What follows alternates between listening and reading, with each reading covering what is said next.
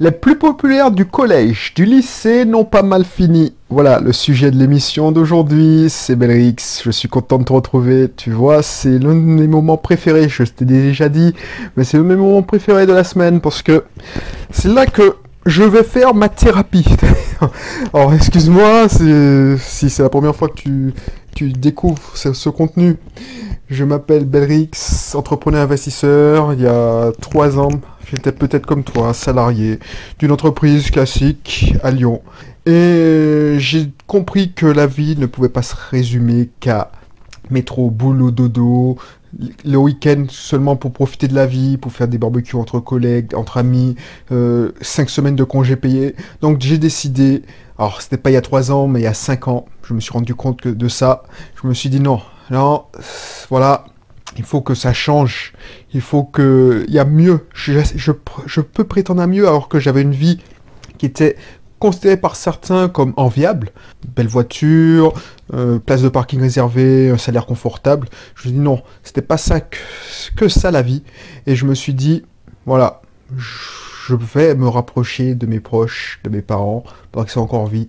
Et puis j'ai décidé de, de changer de vie tout simplement. Donc si ça t'intéresse, ces sujets, et comment j'ai changé de vie, c'est grâce à l'investissement locatif, à l'immobilier, c'est grâce aussi à l'entrepreneuriat, au business, aux différents business que je me suis, je me suis lancé. Donc ça t'intéresse ces sujets-là.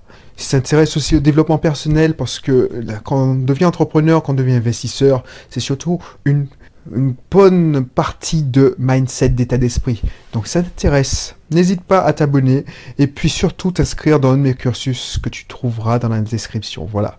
Donc, comme je te le rappelle, J'improvise beaucoup. Cette année, j'ai décidé de te donner beaucoup plus de contenu et de me lâcher tout simplement. Donc voilà, Aujourd'hui, je te fais un petit clin d'œil, c'était que je... Tu sais, quand tu rencontres des, camarades d'école, je suis tombé sur un camarade d'école qui, est garagiste, tiens, à l'occasion, il faudrait que je l'interviewe, qui est garagiste euh, près de chez moi.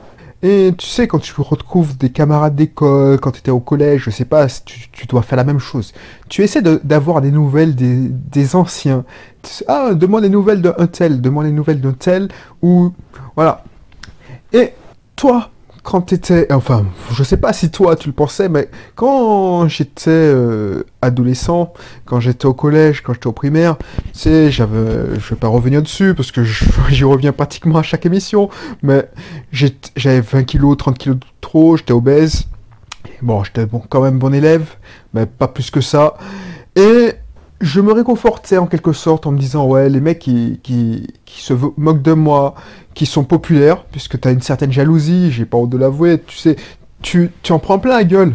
Donc tu te dis bon, oui, je suis un loser, je suis un vrai loser euh, au moment où on est au collège ou au lycée, mais voilà, si je m'accroche, si je fais bien, je travaille bien, euh, j'arrive à avoir mon bac avec mention bien, donc je fais des études, je serai ingénieur, et puis voilà, tout ira mieux. Alors que ceux-là qui sont en train de, de rigoler, se foutre de ma gueule, eh ben, ils vont crever les, Voilà quoi.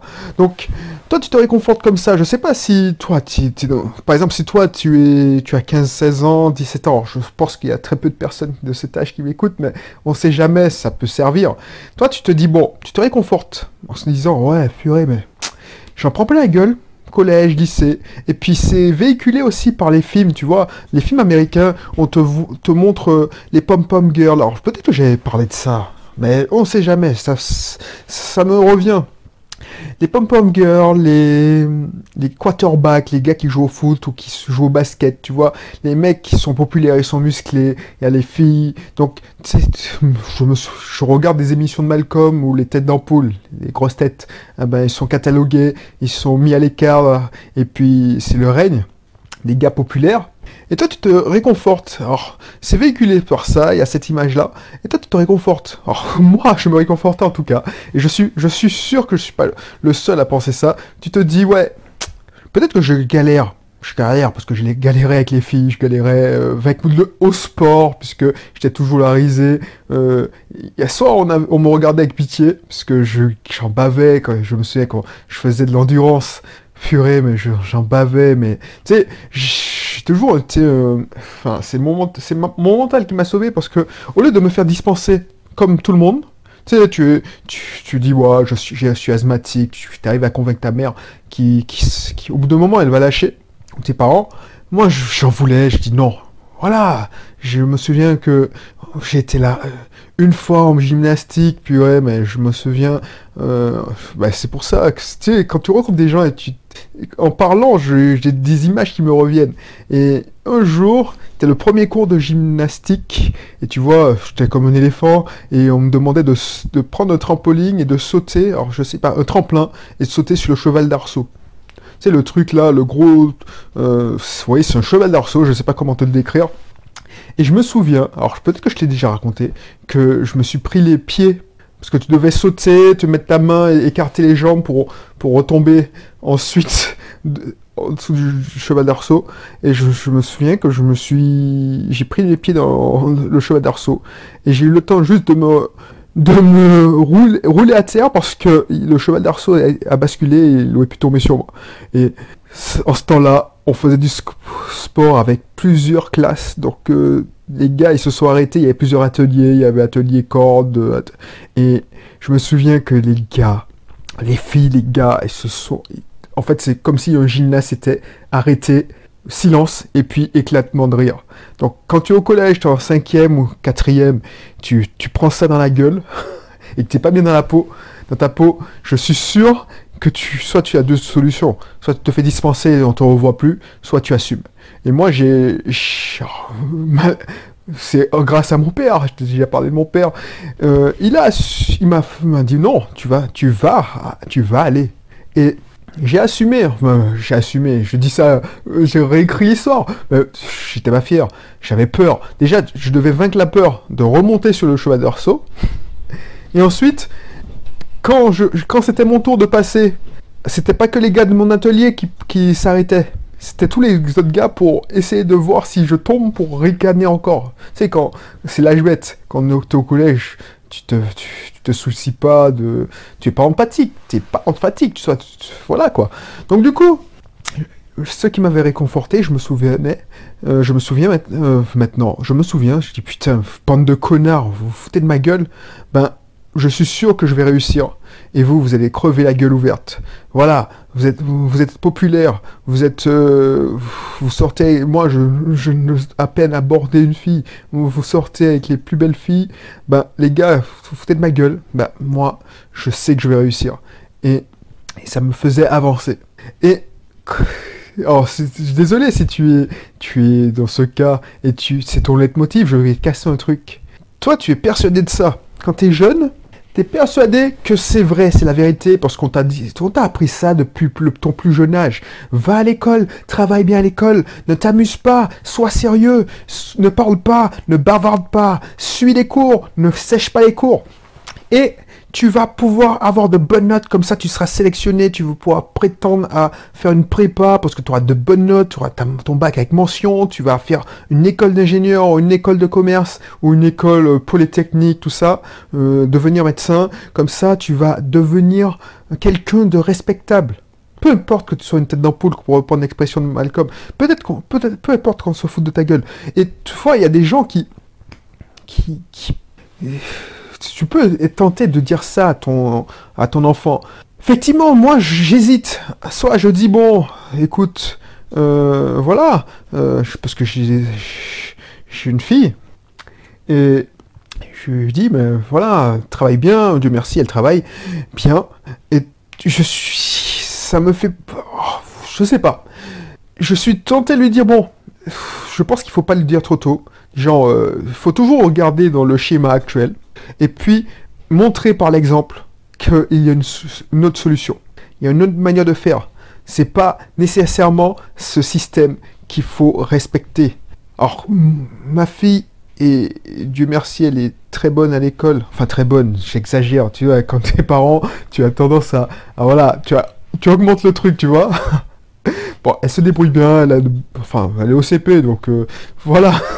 Bref, du coup, tu dis bon, voilà, euh, elle ramène des bonnes mais oh, pour revenir au sujet, pourquoi, en, en ayant des nouvelles de ceux qui travaillaient bien à l'école, alors la plupart, effectivement, ont fini ingénieur, la plupart ont fini médecin, et puis, alors que c'est normal, tu disais, bon, ils sont, ils sont sérieux, ils ont travaillé correctement, ils ont été sérieux, ils ont poursuivi leurs études, ben voilà, c'est des têtes. Voilà. Ensuite, il y a un premier truc que j'avais remarqué. Tu peux être populaire et travailler bien à l'école. Tu, tu, voilà. Moi, je me souviens que les filles de, de 4e, 3e latin, elles étaient populaires et travaillaient très bien à l'école. Ben, la plupart ont réussi. Donc ça, c'est une première faille. Et puis, ceux que tu considérais comme des cancres, les gars qui, qui séchaient les cours, les gars qui avaient de mauvaises notes, toi, tu te dis, ouais, rira bien qui le dernier. Tu... Je me souviens, je répétais cette fable de La Fontaine, la, fourmi, la cigale.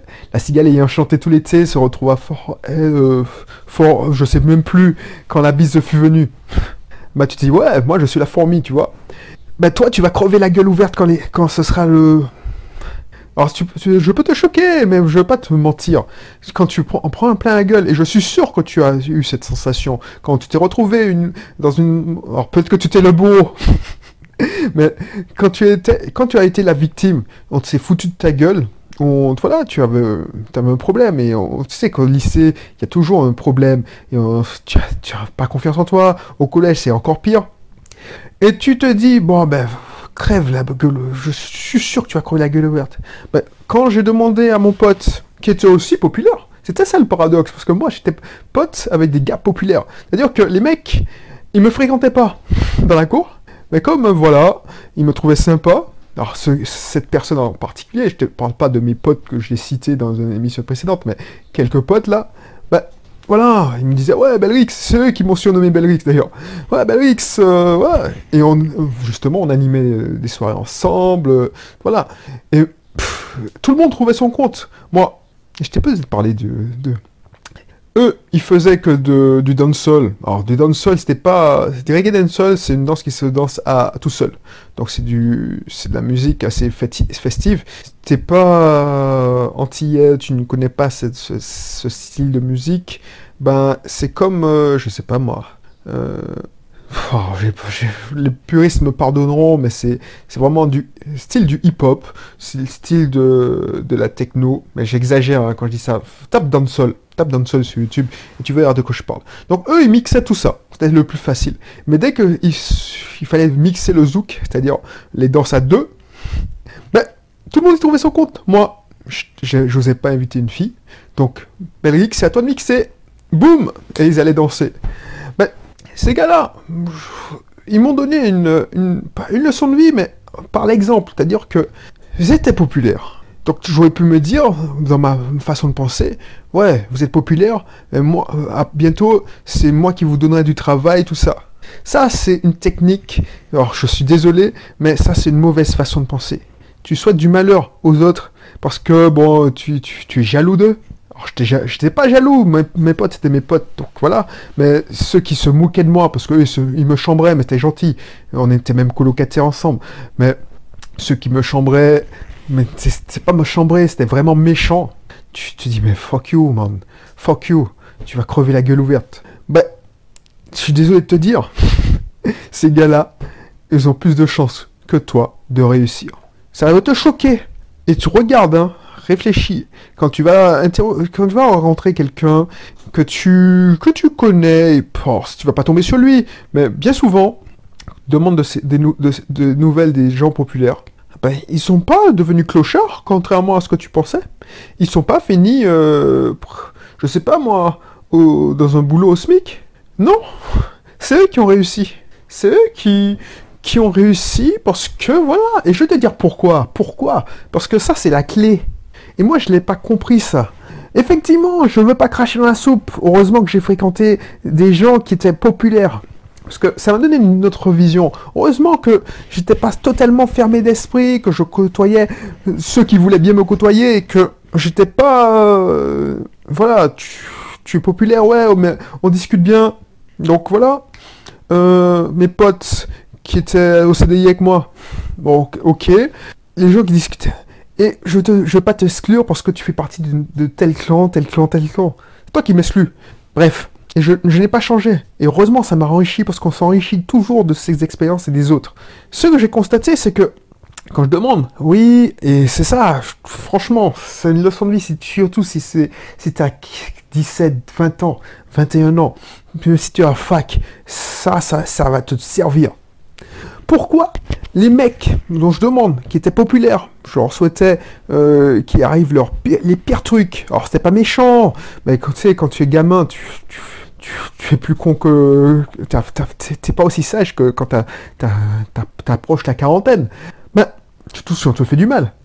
Pourquoi ils sont. Alors je te dis pas qu'ils sont tous. Euh, ils ont tous réussi leur vie, mais la plupart. Alors que tu penses que c'est la majorité qui vont être des losers. Tu sais, c'est véhiculé aussi par les films. Mais les films sont. Tu sais, quand tu vois euh, les rencontres de. Sais, en Amérique, ça se fait dans, les, rencontres d'anciens élèves, d'anciennes promotions.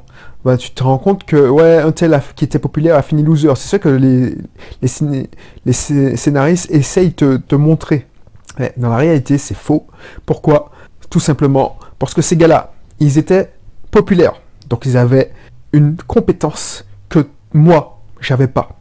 Moi, j'avais une compétence, allez, scolaire, j'avais des notes correctes, j'étais pas dit, j'étais pas bon euh, spécialement, mais je, me débrouillais. J'étais bon en informatique, c'est ça qui m'a sauvé. j'étais, j'étais mauvais partout, même au, les gens disent ouais t'as un dogme de maths, mais tu sais j'ai eu 4 en dogme de maths et j'ai eu 16, 17 en, en informatique. Donc c'est ça qui m'a donné la moyenne. Alors 4 c'était éliminatoire, j'ai dû repasser euh, en, au rattrapage. Parce que, voilà. Et je me suis débrouillé pour avoir une note qui n'était pas éliminatoire, donc 8, ou je sais même plus, non, je crois que c'était 5 qui était éliminatoire. À l'époque, ça a changé, un truc, un qui date, c'est un dogmat, donc ça date, ça n'existe plus. Bref, donc il faut pas croire que j'étais, je survolais, j'étais une tête, tout ça, parce que les gens ils me disent, ouais, t'es une tête, blablabla. Non, non, j'avais la chance. J'ai eu la chance de trouver mon élément très très tôt.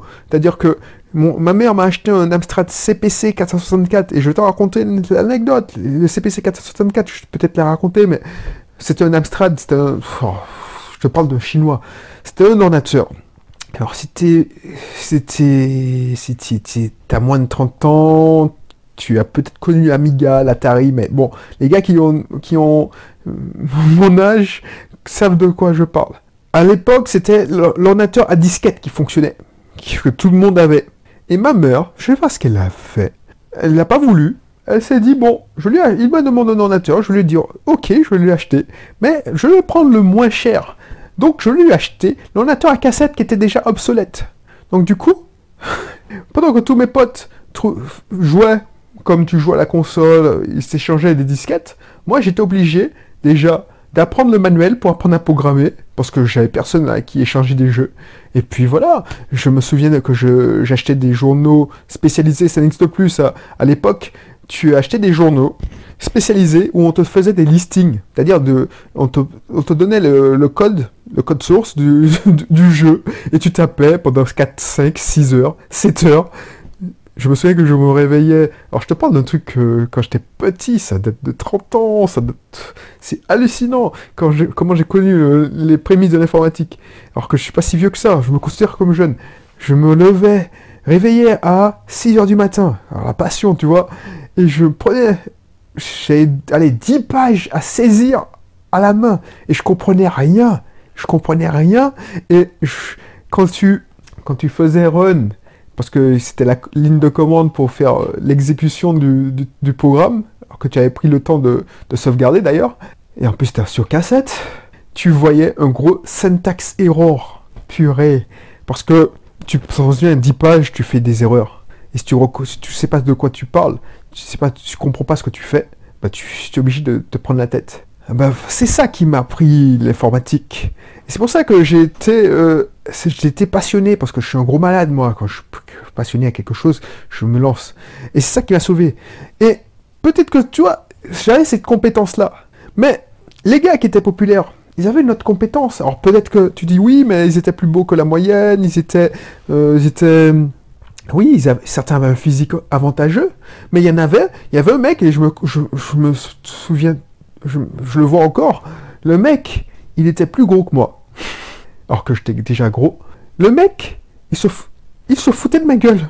Parce qu'il était populaire. Parce que, voilà, il était populaire, euh, il avait son, sa bande de, de groupies autour de lui. Donc ça n'avait rien à voir avec le physique. Dans la tête, et j'ai compris ça. C'est ces expériences qui m'ont fait comprendre, euh, pas la vie, mais presque. Et tu te dis, mais qu'est-ce qu'ils ont de plus que moi? Parce que voilà, déjà, ils, ont, certains ont un physique avantageux, certains ont du répondant, c'est-à-dire que ce qu'on a un peu qu'on dit chez nous, ils ont de belles paroles, c'est-à-dire qu'ils ont du bagou, ils ont de la tchatch, donc ça c'est mon pote là, qui, euh, qui est garagiste, il a la tchatch, il, fait rire, il fait rire la veille du succès. Enfin il y a toujours eu, je pense, toujours du succès auprès des filles parce que il sait faire rire. Bon, voilà. Euh, et il y a des gens qui, voilà, ils ont eu, voilà, ce qu'on appelle euh, du charisme, mais c'est pas plus que ça. Ça se dégage, c'est l'aura. Et surtout, ils ont compris un truc, et c'est ça, je, je viens en fait, excuse-moi. Ils ont compris un truc, c'est que ce qui fait et j'ai compris ça.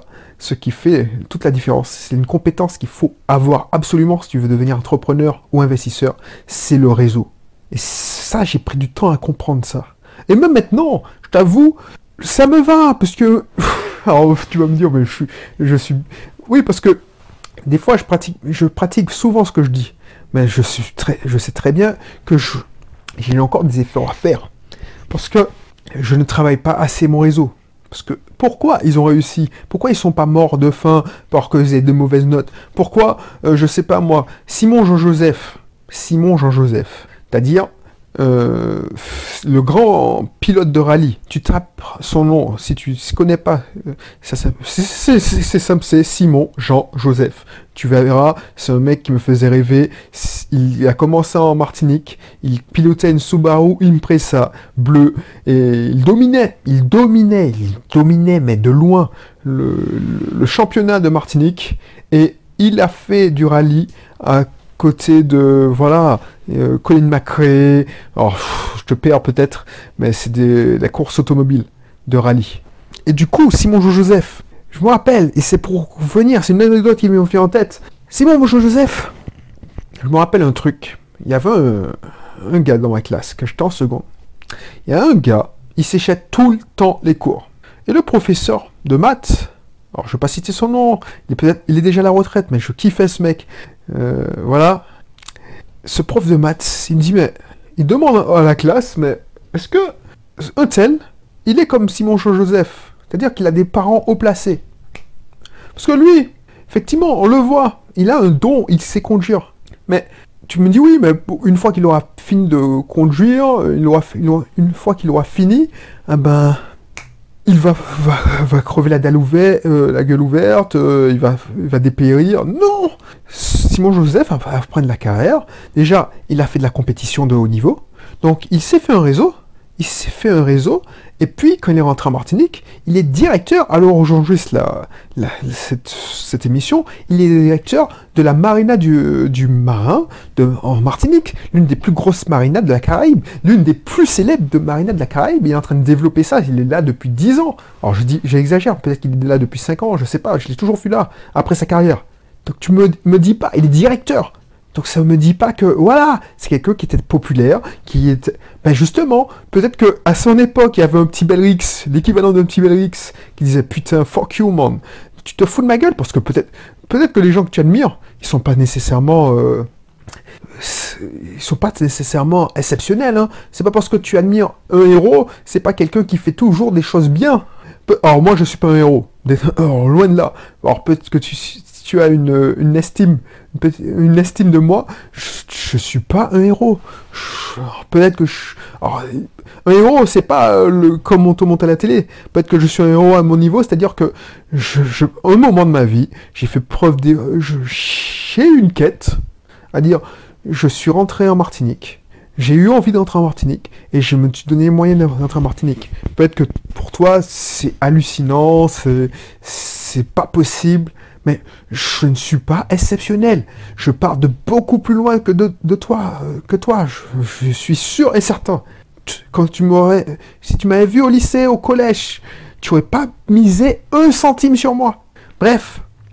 Et tous les gars que je fais, qu'on a énuméré, tous les gars que je pensais qu'ils allaient finir clodo sous, sous, un pont, les mecs ils sont haut placés. Ils sont haut placés. Pourquoi? Parce que les mecs ont très tôt compris que c'était le réseau qui faisait tout. Et déjà, j'ai compris ça quand je suis entré à mon premier boulot.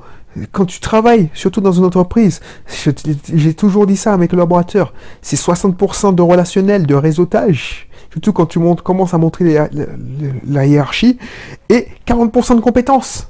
40% de compétences. Et ces gars-là, les 60%, ça vaut le coup. Et tu regardes bien, quand tu travailles, moi, je ça m'a choqué, mais je, me suis fait chier à faire des études. Faire bac plus 5 euh, en informatique. Mais les connaissances que j'ai utilisées, c'était même pas niveau bac plus 2. Et encore, quand j'étais en informatique, en bac plus 2, on dire un DUG, euh, tout ce que je faisais, ben voilà, je, je savais déjà programmer. C'est pour ça. Donc, tu n'as même pas besoin de les connaissances que tu vas te prendre la tête à acquérir. Tu fous avec de l'histoire géographie quand tu es informaticien? Je te parle de quand tu es un informaticien tu t'en fous de l'ouverture d'esprit, tu veux juste euh, travailler pour gagner de la vie. Moi, c'est important de connaître son histoire, parce que c'est important de connaître ses racines, c'est important de connaître le contexte, parce que l'histoire se répète, c'est un cycle. Donc c'est hyper important. J'ai pas dit, euh, ne, fais pas dire ce que j'ai pas dit. Mais voilà. Donc, voilà, quand je suis arrivé ce qui me manquait, c'était le réseautage. Et pourquoi j'ai réussi à... Oui, j'ai gravi les échelons. Tous les ans, j'étais promu. Parce que j'ai pris une telle claque. Je voyais que... Il y a un mec, il était... il m'a donné une leçon de vie, tu vois. Le mec, il était... il n'arrivait pas à ma cheville. C'est pas de la fausse prétention. Le mec, il n'arrivait pas à ma cheville. Et le mec, il était... Il était mieux vu que moi. Il, il était il avait de l'avancement. Il, il, il essayé de me poignarder dans le dos. Parce que voilà, la jalousie, il savait que j'étais meilleur que lui. Bref, ben, il m'a donné une leçon de vie. J'ai essayé de comprendre pourquoi, parce que je, voilà, j'essaie de, je me mets pas dans mon mutisme. J'essaie de voir pourquoi. Et j'ai compris que c'était le réseau, le networking, le, et ça, ça marche. Et quand je fais la différence, tous les gars, tous les gars de ma, on approche de la quarantaine là. Nous, notre génération, enfin la génération de mes potes, ben, tous ceux qui, sont entrepreneurs, c'est le réseau. Et tu vois, les mecs, je les ai côtoyés parce que j'avais l'esprit d'entrepreneuriat de, plus jeune âge, donc on faisait du business ensemble. Et je remarque que c'est les mêmes populaires qui savent. Ah ben, ceux qui mènent la danse. Et mes amis qui étaient, qui ont fini ingénieur, tout ça, je suis pas sûr qu'ils soient plus heureux. Donc voilà, c'était le message que je souhaitais te faire passer aujourd'hui. Donc, qu'est-ce que je vais te mettre comme... Parce que à chaque fois, j'essaie de, trouver une formation de mon catalogue qui est en lien avec ce que je te, je te raconte. Et si tu veux, si tu veux travailler ton, ton réseau, c'est ça. Si tu veux, parce que si tu veux devenir entrepreneur, tu veux devenir investisseur, il faudra être un meneur d'hommes. C'est pour ça que Kiyosaki dit, c'est pour ça que Kiyosaki raconte dans son livre, Pierre riche, Père pauvre, qu'une fois qu'il a, su vendre, qu'il est devenu le meilleur commercial de Rand Xerox, il a abandonné sa carrière, alors que ça lui a permis de gagner une, acheter une Porsche, tout ça, et il s'est, je sais pas s'il a fait l'armée avant, je crois, ou il était, voilà, il était conducteur de tank. Il était conducteur de tank. Euh, tank, c'était pétrolier. et il s'est engagé dans l'armée. Pour, parce que son père, riche d'esprit, lui disait, pour devenir un entrepreneur, il faut être un meneur d'hommes. Et pour être un meneur d'hommes, il faut savoir manager. Et moi, je pense que je n'étais pas un si bon manager. Parce que les mecs, quand j'ai décidé de prendre ma retraite d'informaticien, de responsable informatique, tous mes collaborateurs, que je pensais être un clébard, les gars, ils allaient dire Santa Débarras, ils étaient, ils étaient traumatisés. Enfin, traumatisés.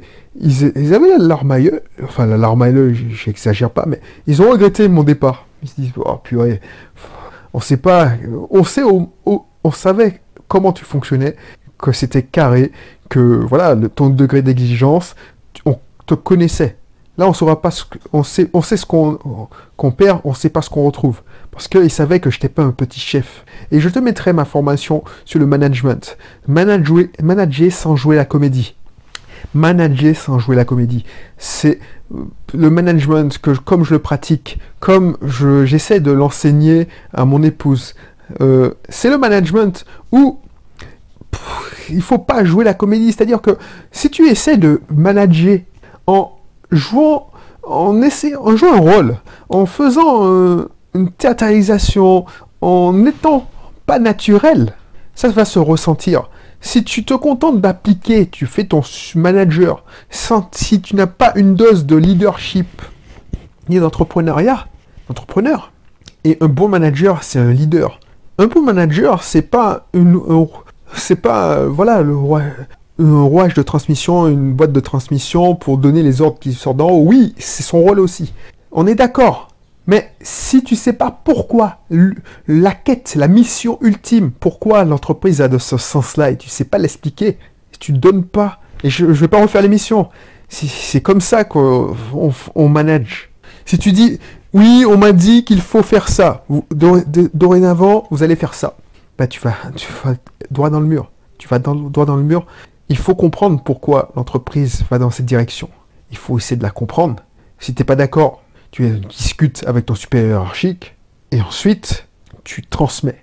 Voilà ce qu'il faut faire. Mais si tu, sinon tu seras un petit chef. Tu vas aboyer tes ordres, on va te détester, on va obéir parce qu'on te craint, mais on va, va pas te respecter. Et puis on te pleurera pas. Ça c'est sûr. Alors tu t'en fous, si on te pleure pas, mais tu seras, voilà, tu vas sauter tôt ou tard. Tous tôt ou tard, tous ceux qui jouaient le petit, au petit chef, qui n'étaient pas dans le robot, qui jouaient la comédie, qui jouaient un rôle, ils ont fini mal. Ils ont fini très mal. Donc, n'hésite pas à cliquer sur la description de la formation. C'est même pas la formation, c'est un atelier, tu vois. Et je te dis à la prochaine. Donc voilà, si tu n'es pas encore, si c'est pas encore le cas, n'hésite pas à t'inscrire dans le cursus. Et puis d'ici là, pendant que tu fais ça, je te souhaite euh, tout le bien. Voilà. Et puis porte-toi bien, voilà. Allez, à bientôt, bye bye.